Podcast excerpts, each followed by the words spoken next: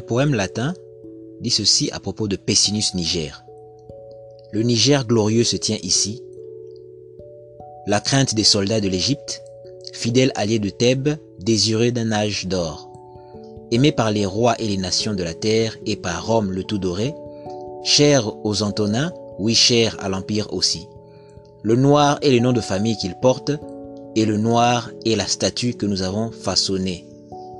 Ainsi le nom et la teinte, le héros et le marbre sont d'accord.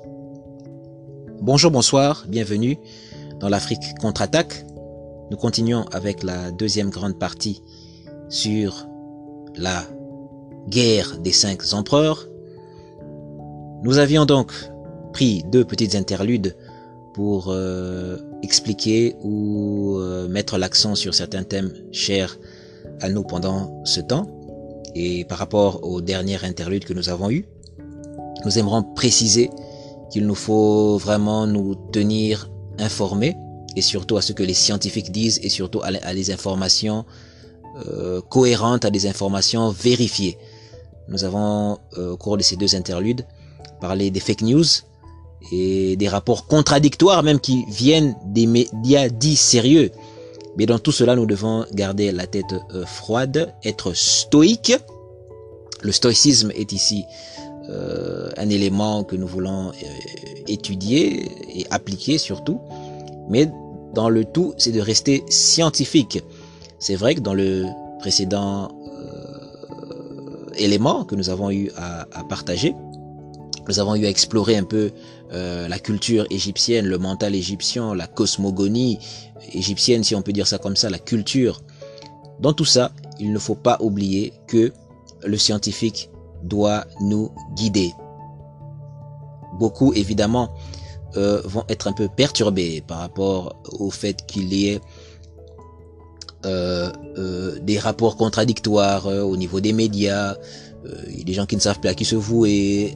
Est-ce doit-on suivre les chefs religieux Doit-on suivre les, les, les, scientifiques Dans tout cela, il faut corroborer les informations, euh, collaborer. En ce temps, il ne faut pas être isolé, mais il faut partager, il faut discuter avec des gens qui ont plus de connaissances, avec des gens qui ont un aspect critique pour pouvoir échanger et ne pas se laisser euh, dominer par la pensée euh, d'un gourou, par la pensée euh, unique. Voilà pourquoi ce sujet, même ce podcast, euh, se veut être un échange. Et ce que vous entendez ici, nous insistons sur le fait qu'il faut vérifier ce que nous disons, qu'il faut en discuter et ne pas se laisser euh, simplement embobiner ou se laisser euh, emporter par tout vent de doctrine. Il est important de pouvoir tout tester par le feu. Voilà pourquoi nous avons parlé dernièrement, par exemple, du Congo Bololo, et nous insistons que l'automédication est dangereuse. C'est extrêmement dangereux. Lorsque nous avons euh, illustré avec ce qui se passe au Congo par exemple, nous devons aussi apporter des faits selon lesquels il y a des personnes qui sont mortes parce qu'ils ont fait des mélanges qu'ils ne devaient pas faire. Donc dans tout cela, même si la population s'en va dans un élan d'automédication parce que c'est lié à leur histoire, il faut faire très attention. Les experts sont ceux-là qui sont habilités à pouvoir euh, utiliser euh, les principes actifs qu'il y a dans les plantes et de pouvoir nous donner des médicaments euh, efficaces. Car les médicaments sont des poisons, nous l'avons dit. Dans l'étymologie des mots, dans pharmaki, dans pharmaco, pharmacon par exemple, euh, excusez-moi, pharmacon qui est le mot grec qui est issu de pharmaki qui est le mot ancien égyptien, le mot vient de, de pharmacon donc du grec vient du mot ancien égyptien. Le mot pharmacon signifie à la fois poison et à la fois euh, à la fois médicaments comme Kisi Nkisi. Donc c'est la pensée africaine qui est là.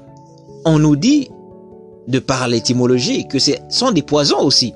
Et malheureusement, il y a un cas que nous avons euh, recensé au niveau de la République démocratique du Congo où une maman, selon les dires, aurait euh, tué ses trois enfants parce qu'elle a administré cette dose de Congo Bololo non dosée et les gens se livrent à des autos de médication et c'est extrêmement dangereux. Donc, nous expliquons des choses, mais il faut retenir, car nous sommes dans le scientifique ici, que c'est donné à des personnes qui sont euh, habilitées à le faire. Le Congo bololeux, c'est une plante euh, assez puissante, ce n'est pas comme du thé que chacun peut préparer chez lui à, la maison, même s'il y en a qui le font, et depuis des millénaires, on va nous dire, oui, nos ancêtres l'ont fait, Mais là, nous sommes en train d'utiliser une plante très puissante. Et ce n'est pas pour rien qu'elle porte ce, ce, nom que vous connaissez. Congo Bololo ou encore Nkulu Nkulu. Nkulu, on a largement parlé d'où ça vient. Donc euh, la science, la réflexion surtout, ne pas jouer aux apprentis médecins, mais se renseigner, poser, poser des questions, approcher les scientifiques dans les, les, universités, approcher nos chercheurs, poser des questions. Et c'est ainsi que nous aurons cette culture scientifique aussi qui va se développer. Car ça aussi, c'est une chance à l'Afrique, malgré euh, le désastre, là, cette catastrophe, c'est une chance pour l'Afrique de se remettre en question, car nous avons dit que l'épreuve vient nous laver. Hein, l'épreuve vient nous laver, l'épreuve vient nous perfectionner afin que nous puissions aller de la de l'avant. Donc, hormis ce que nous avons dit, nous voulions compléter avec cette, euh, cette, cette, cette, information et, rester dans le scientifique. Hein. C'est vrai que nous avons donné la part euh, africaine ou la part euh, culturelle égyptienne des choses, mais restons surtout, restons beaucoup dans le scientifique. Car il est vrai qu'il y a dans le paradigme égyptien des choses, lorsqu'on voit, on se dit, oh, euh, Sekhmet, on se dit euh, la fièvre, elle se dit, elle crache une sorte de, de feu qui crée le désert. Euh, ce feu peut être assimilé à la fièvre. Euh, L'épidémie a commencé à la, fin, à la fin décembre, vers le 19 comme ça en Chine. Et ça corrobore avec euh, le soleil au niveau de décembre qui revient et qui commence à monter février, mars, dont j'ai parlé, les différentes dates qui marquent les différentes euh, état du soleil dans le ciel ou euh, dans l'espace et corroborant un peu avec les différentes vagues euh, ou le réveil de l'épidémie. Donc on voit une certaine euh, euh, similarité. Et tout cela, tout cela, tout cela, je le répète, est dans une vision euh, cosmogonique ou surtout plutôt dans une vision mythique des choses. Pour être terre à terre, nous, nous restons dans le scientifique où il faut expérimenter les choses, où il faut s'en tenir à l'avis des experts, où il faut prendre des médicaments bien dosés par des experts et non pas jouer aux apprentis sorciers ou apprentis sorcières tout seul chez soi et mélanger, faire des mélanges qui sont dangereux en ajoutant du citron, je ne sais pas moi, du gingembre. Beaucoup de gens ont, euh, se, sont se sont intoxiqués. Donc il faut faire très très attention à ça. L'automédication c'est dangereux il faut connaître l'histoire africaine, mais nous voulons justement apporter de la science. Il faut collaborer, il faut poser des questions, il faut approcher les, scientifiques. Il faut que pousser nos enfants dans, les sciences. Il faut pousser euh, l'Afrique à se lancer dans le développement de euh, ses potentialités dans la science afin de pouvoir apporter des résultats quand ce genre de catastrophe nous arrive. Et, et, encore une fois, nous payons le prix de l'ignorance, nous payons le prix de l'ignorance de notre histoire. Car lorsqu'on connaît l'histoire, lorsqu'on connaît nos langues, on peut remonter à, aux scientifiques.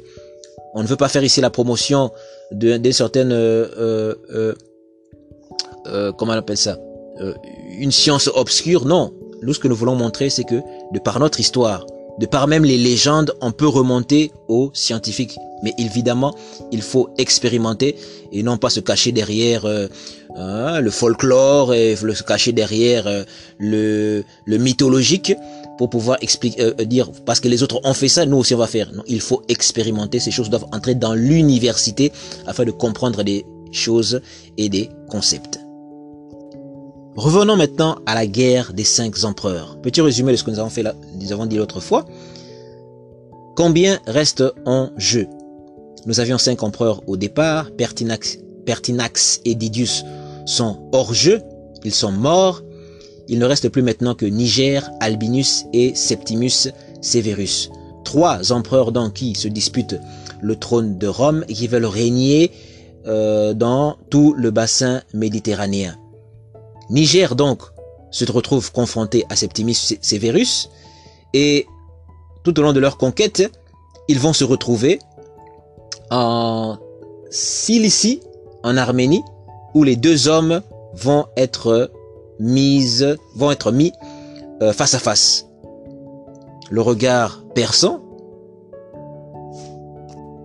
Les deux hommes se détestent, mais éprouvent l'un pour l'autre aussi de l'admiration, surtout Septimus Severus, qui doit se battre un peu malgré lui. Pourquoi malgré lui? Eh bien tout simplement parce que, en dépit des apparences, Septimus Severus et Pessinus Niger étaient amis, et eh oui, c'est l'histoire d'une euh, grande amitié qui a tourné au vinaigre.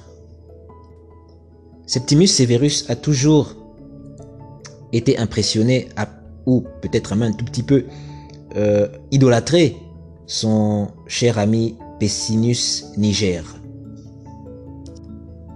Ils se rencontrèrent lorsque, devenu général, Pessinus Niger est envoyé par l'empereur Commode à l'époque pour mater une bande de déserteurs qui ravageait la Gaule.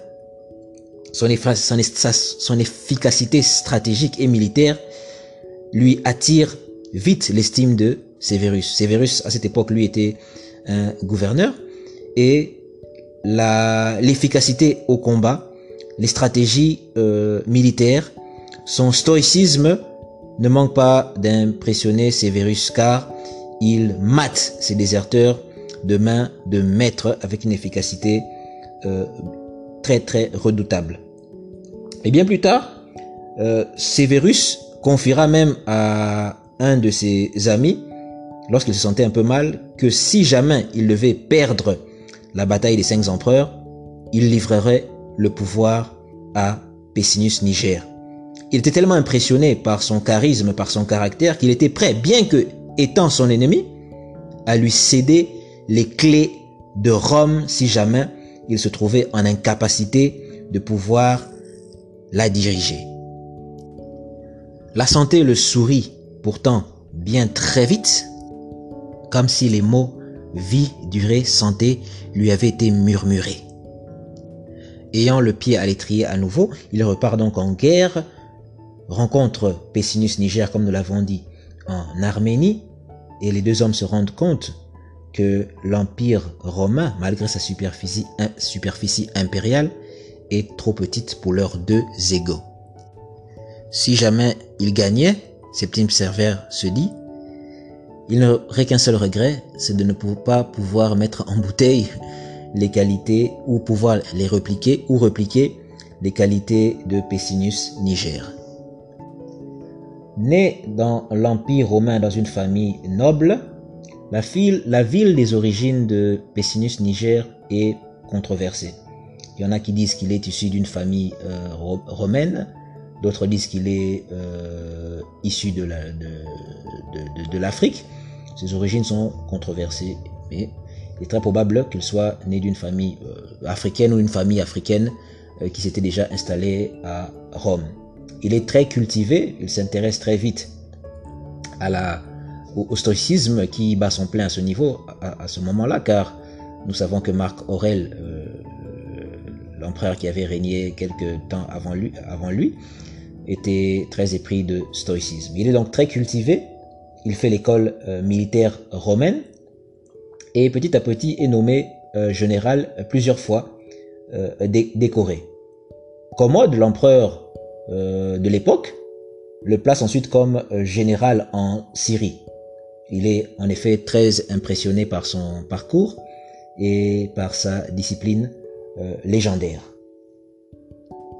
Cette discipline stoïcicienne, si je peux le dire ainsi, lui vaudra la réputation d'être incorruptible, de sorte que lorsque Pessinus Niger, général de son État, allait en campagne ou en guerre, il était réputé pour ne prendre aucun pot de vin et de mettre en place une discipline si ferme auprès de ses soldats, de ses militaires, qu'il ne tolérait pas qu'ils puissent être corrompus, qu'il ne tolérait pas qu'ils puissent s'enivrer de vin avant une euh, bataille, par exemple, une fois, euh, avant de combattre, ou après, ces militaires, ces soldats ou ces ceinturions se plaignent de, ne pas pouvoir euh, avoir de vin et Pessinus Niger qui leur dit mais vous avez une rivière, vous avez de l'eau, buvez.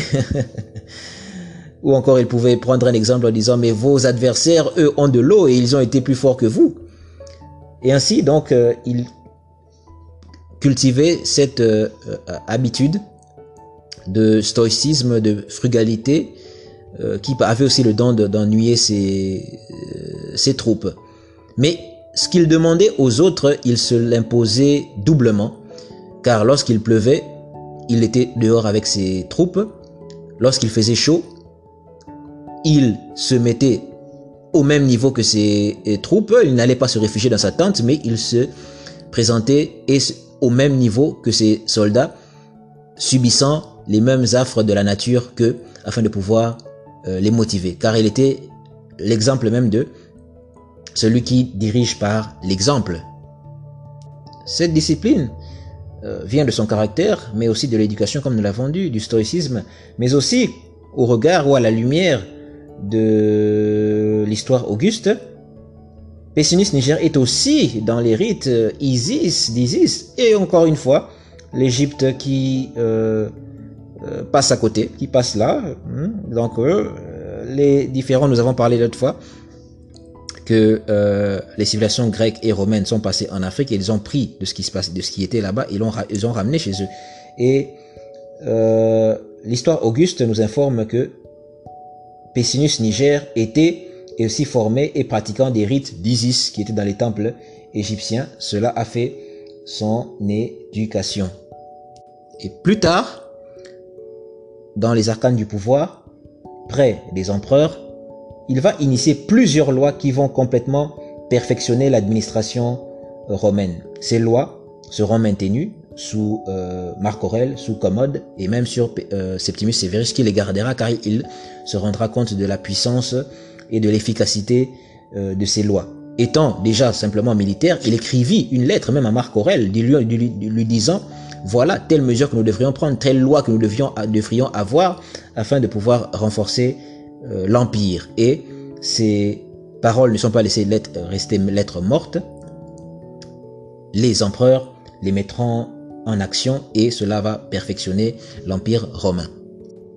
Charismatique, il est décrit dans l'histoire Auguste comme un homme grand, comme un homme euh, impressionnant, noir, et évidemment, comme nous avons commencé dans l'introduction, comme étant tout noir de peau, et non pas comme l'histoire Auguste veut se rattraper plus tard, du moins par le faussaire qui a utilisé des éléments historiques et des éléments fantaisistes pour essayer de brouiller les pistes en disant que son cou était noir et que le reste de son corps était blanc. Et on voit les contrastes avec euh, cette citation que nous avons donnée en début des missions. Et nous en donnerons encore nous donnerons aussi d'autres qui montreront euh, que le texte a été euh, changé, altéré dans des dans des buts qui ne concernent que les, auteurs.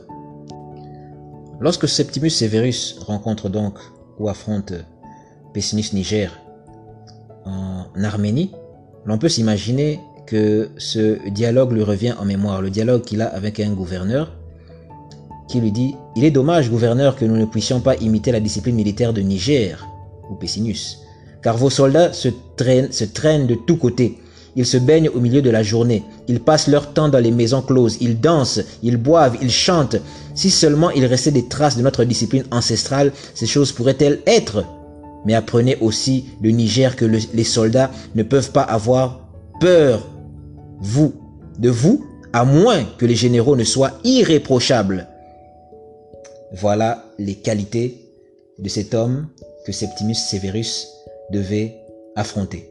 Flashback, nous lisons que lorsque leurs relations se sont envenimées, les deux hommes sont partis en guerre. Et la première stratégie de Septimus Severus était d'envoyer des troupes au niveau de l'Égypte, car Pessinus, de crainte que Pessinus envoie les siennes dans la vallée du Nil afin de l'empêcher d'avoir les ressources en blé, car à cette époque, l'Égypte était devenue le grenier de l'Égypte, pardon, de Rome. Elle euh, apportait beaucoup de nourriture à, la Rome antique. Donc il fallait absolument sécuriser ces, ces ressources-là. Si euh, Pessinus s'emparait des réserves euh, de blé ou des plantations de blé, ça aurait été une catastrophe pour Rome. Donc première chose, il fallait envoyer les troupes pour sécuriser ces, ces, ressources en blé. C'est ici que Septimus Severus utilise la quatrième loi euh, euh, la quatrième loi dans le livre les, stratégies de la guerre. Car nous l'avons dit, nous sommes en train d'étudier euh, les 33 lois de la guerre, du livre de, de Warburg Green, et nous allons utiliser l'histoire africaine pour illustrer. Et ici, nous avons parlé de la quatrième loi qui dit créer un sentiment d'urgence et de désespoir pour motiver les troupes. Et c'est exactement ce que Septimus Severus va faire ici.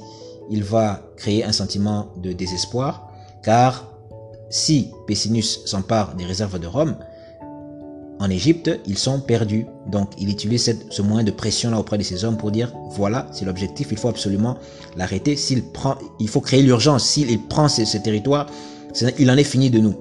Créant ce sentiment d'urgence, les troupes y vont et sécurisent euh, ces ressources-là pour protéger euh, l'Empire romain des mains de Pessinus Niger.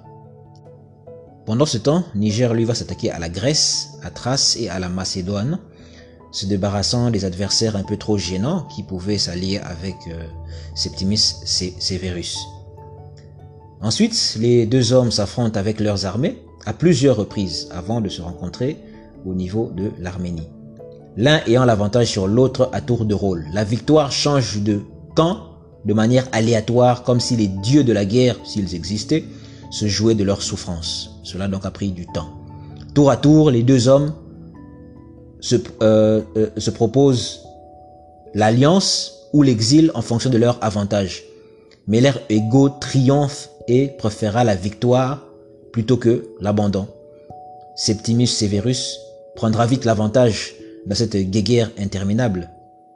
Ne sachant reconnaître ses faiblesses, Niger se fait proposer pourtant d'être épargné et d'être exilé de Rome.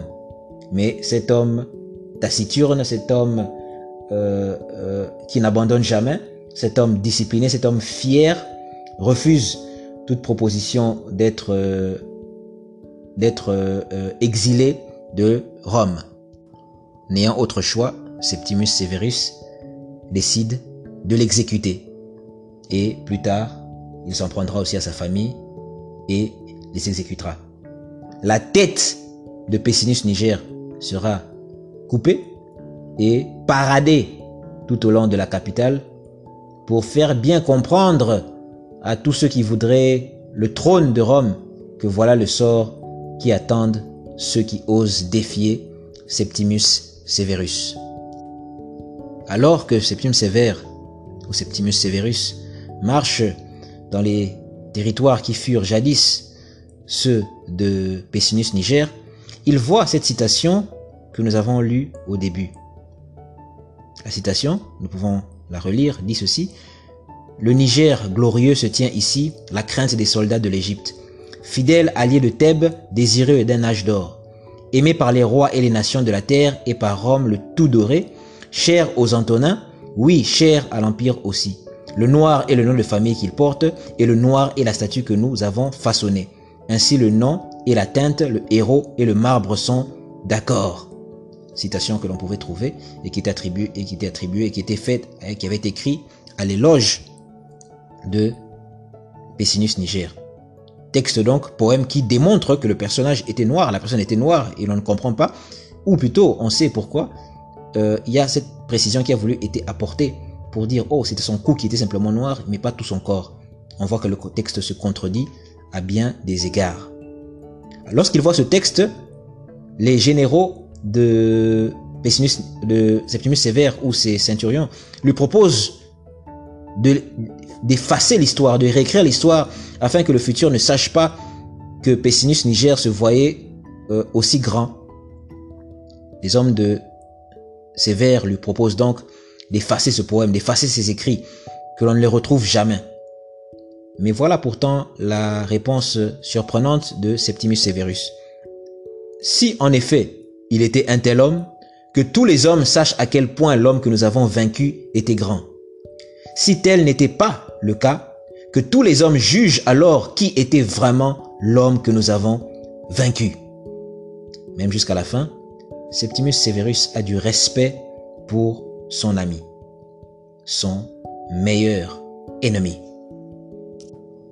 Septimus Severus est donc revenu triomphant à Rome, accueilli par la plèbe, par les sénateurs, par une population euh, extrêmement joviale, extrêmement contente de voir qu'un homme fort a pris le pouvoir à Rome. Il, comme on l'a dit tout à l'heure, a paradé avec la tête de Pessinus Niger. La guerre est terminée, la paix est instaurée, mais cependant, c'est mal connaître Septimus Severus. Nous avons dit dans l'émission passée, du moins dans l'épisode passé, que Septimus Severus avait partagé le pouvoir avec Albinus, n'est-ce pas? Nous refaisons les comptes. C'est la guerre des cinq empereurs. Pertinax, Didius, Albinus, Septimus et Pessinus Niger. Les deux, trois sont déjà tombés et il en reste deux. Nous rappelons que Septimus Severus avait confié le pouvoir, avait délégué le pouvoir, avait passé un accord secret avec Albinus, c'est-à-dire l'Albinos, le général euh, Albinos, il s'appelle en fait Claudius Albinus.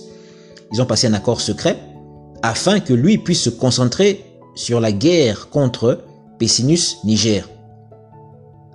Mener deux guerres, en même temps est dangereux. Il a préféré scinder les choses.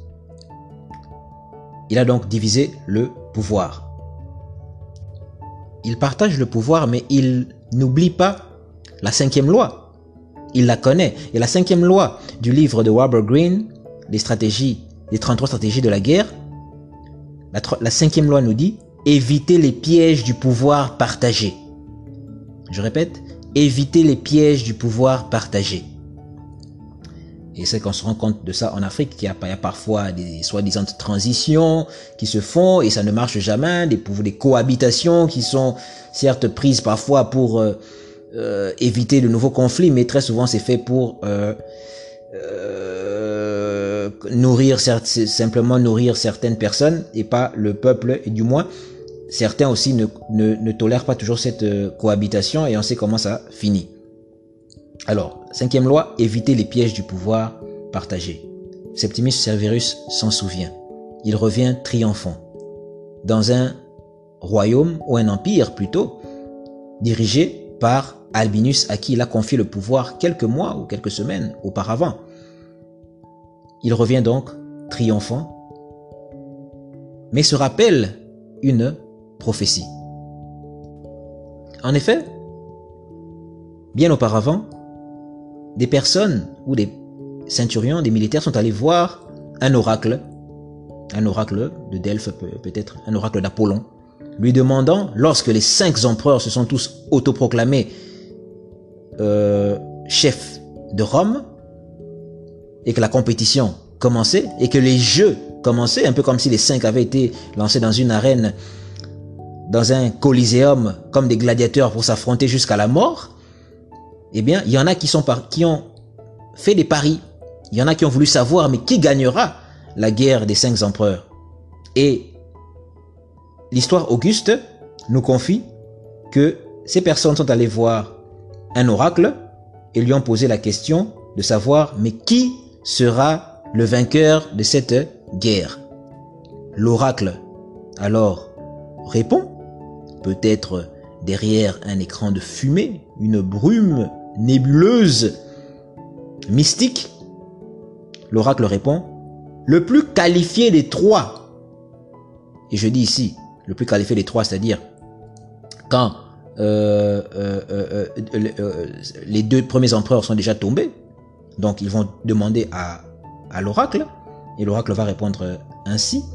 Le plus qualifié des trois est celui à la peau noire, Niger. Et vous voyez qu'ici, cet euh, euh, épisode contredit encore, ce texte contredit encore ce qui avait été dit euh, beaucoup, plus en avant, lorsqu'on dit, ah, il est, son cou est noir, mais le reste de son corps est blanc. Mais pourquoi l'oracle dit que celui qui est le plus qualifié des trois est celui à la peau noire? Donc, il parle ici de Niger. Donc, on dit à la peau noire, donc tout son corps est noir. Le plus qualifié, c'est le noir. Mais après, on va ajouter cette précision. Non, c'est seulement son cou. Vous voyez que ça a été changé. Et c'est une quelque chose qui a été euh, une technique que les linguistes connaissent bien, les études des anciens textes savent que c'est des choses qui arrivent. Même les textes de Flavius Josephus, Flavius Joseph, il y a, a qui disent qu'il y a des, des ajouts qui ont été faits. Alors, nous revenons ici à l'histoire Auguste. Qu'est-ce que l'oracle dit sur euh, les trois empereurs restants? Il dit, le plus qualifié des trois est celui qui a la peau noire, donc Niger. L'Africain est le plus perspicace, Septimus Severus. Mais le plus dangereux est certainement l'albinos, Claudius Albinus. Vous l'avez compris, la suite au prochain épisode. Vie, durée et santé à vous. Bye bye.